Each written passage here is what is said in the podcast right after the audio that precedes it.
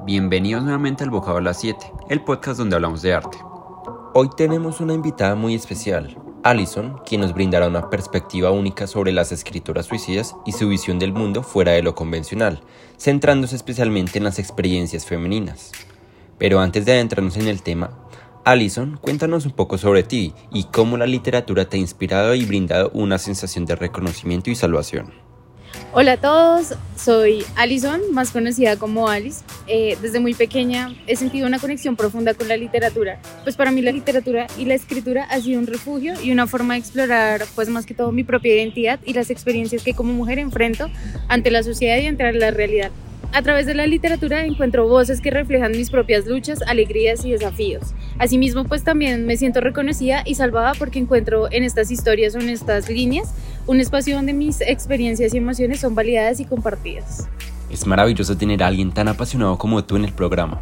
Ahora hablemos de Virginia Woolf, una figura centrada en el tema de escritoras suicidas y su enfoque poco convencional. ¿Quién era Virginia Woolf y por qué su escritura destacaba de manera tan especial? Eh, bueno, Virginia Woolf fue una escritora británica del siglo XX. Ella era conocida por su estilo literario innovador y su exploración desde la psicología humana. Eh, a través de sus obras, ella desafió las convenciones literarias eh, de su época y buscó plasmar la complejidad de la mente humana y las experiencias femeninas. Eso se destaca demasiado eh, pues en el desarrollo de sus personajes, teniendo en cuenta la caracterización que le daba y asimismo la importancia y relevancia que daba a los sentires y emociones de cada uno de ellos. Asimismo su escritura eh, en la forma de fragmentar los textos para lograr construir una historia con fragmentos. Esto suena fascinante. Y bueno, Alison, ¿podrías hablarnos un poco sobre las intenciones detrás de su escritura y por qué abordaban temas tan profundos y desafiantes?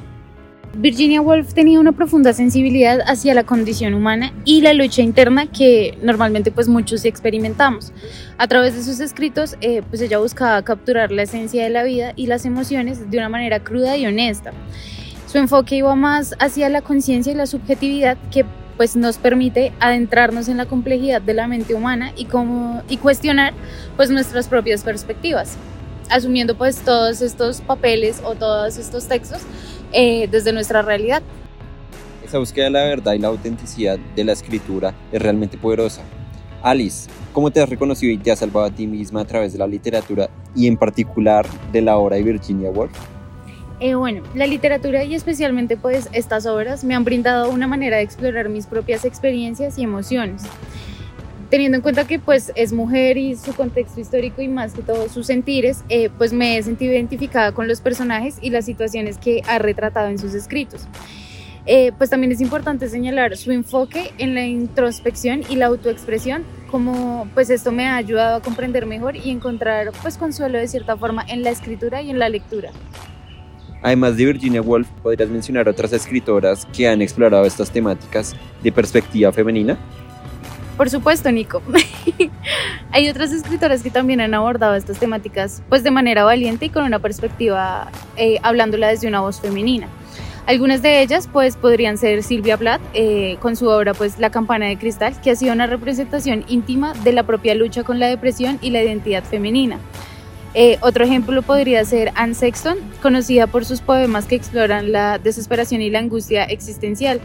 También pues podemos hablar, eh, aterrizándolo como a escritores latinoamericanos, podríamos verlo desde la perspectiva de Alfonsina Storni, que era una poeta argentina, que también pues en la lucha contra su enfermedad y demás pues plasma en sus escritos sus sentires y su angustia pues por la vida principalmente y digamos algo muy representativo de Storni podría ser el final tan poético que tuvo su vida puesto que se suicida tirándose de un barco en el Mar de Plata y por eso mismo Mercedes Sosa escribe la canción Alfonsina y el mar.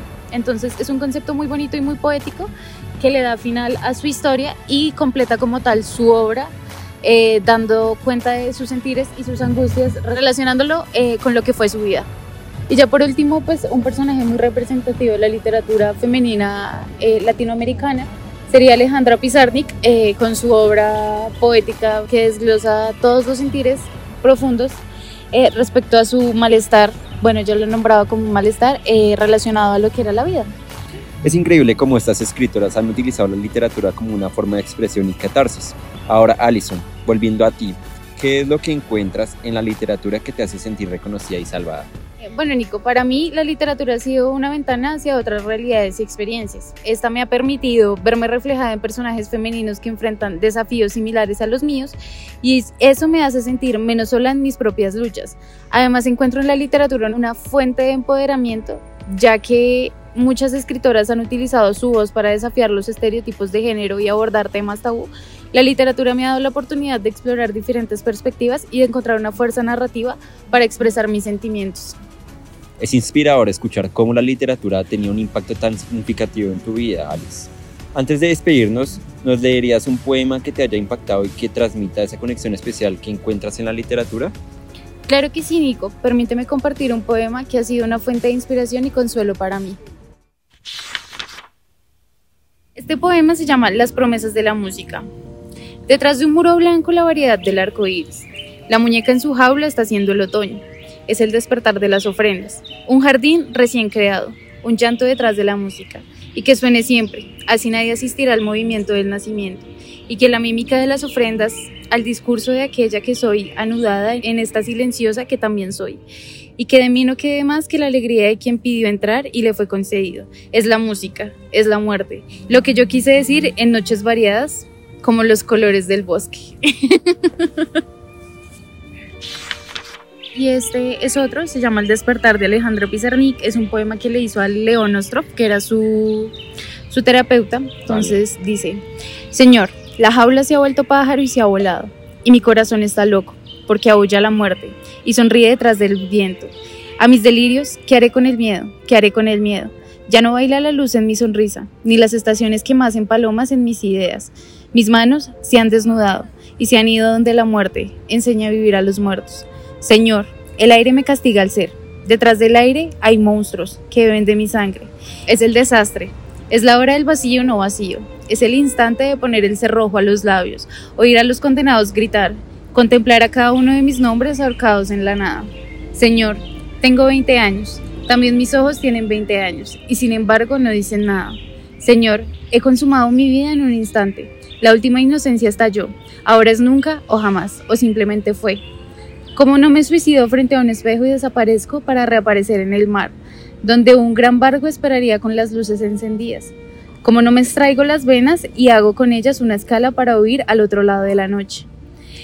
El principio ha dado a luz el final, todo continuará igual. Las sonrisas gastadas, el interés interesado, las preguntas de piedra en piedra, las gesticulaciones que remedan amor, todo continuará igual pero mis brazos insisten en abrazar al mundo, porque aún no les enseñaron que ya es demasiado tarde. Señor, arroja los féretros de mi sangre. Recuerdo mi niñez. Cuando yo era una anciana, las flores morían en mis manos. Porque la danza salvaje de la alegría les destruía el corazón. Recuerdo las negras mañanas de sol, cuando era niña, es decir, ayer, es decir, hace siglos. Señor, la jaula se ha vuelto pájaro, ¿qué haré con el miedo? Wow. Qué hermosos poemas, Alison. Gracias por compartirlos con nosotros y por ser nuestra invitada en este episodio tan revelador. Ha sido un verdadero placer tener esta conversación contigo. El placer ha sido mío, único. Gracias por brindarme este espacio para compartir mi pasión por la literatura y la escritura femenina. Y a nuestros queridos oyentes, gracias por acompañarnos en este viaje de descubrimiento y reflexión. Ha sido un episodio verdaderamente enriquecedor y revelador. Recuerden, la literatura tiene el poder de transformar nuestras vidas y ayudarnos a encontrarnos a nosotros mismos. Nos vemos en el próximo episodio del Bocado de las 7. Hasta pronto. Síganme.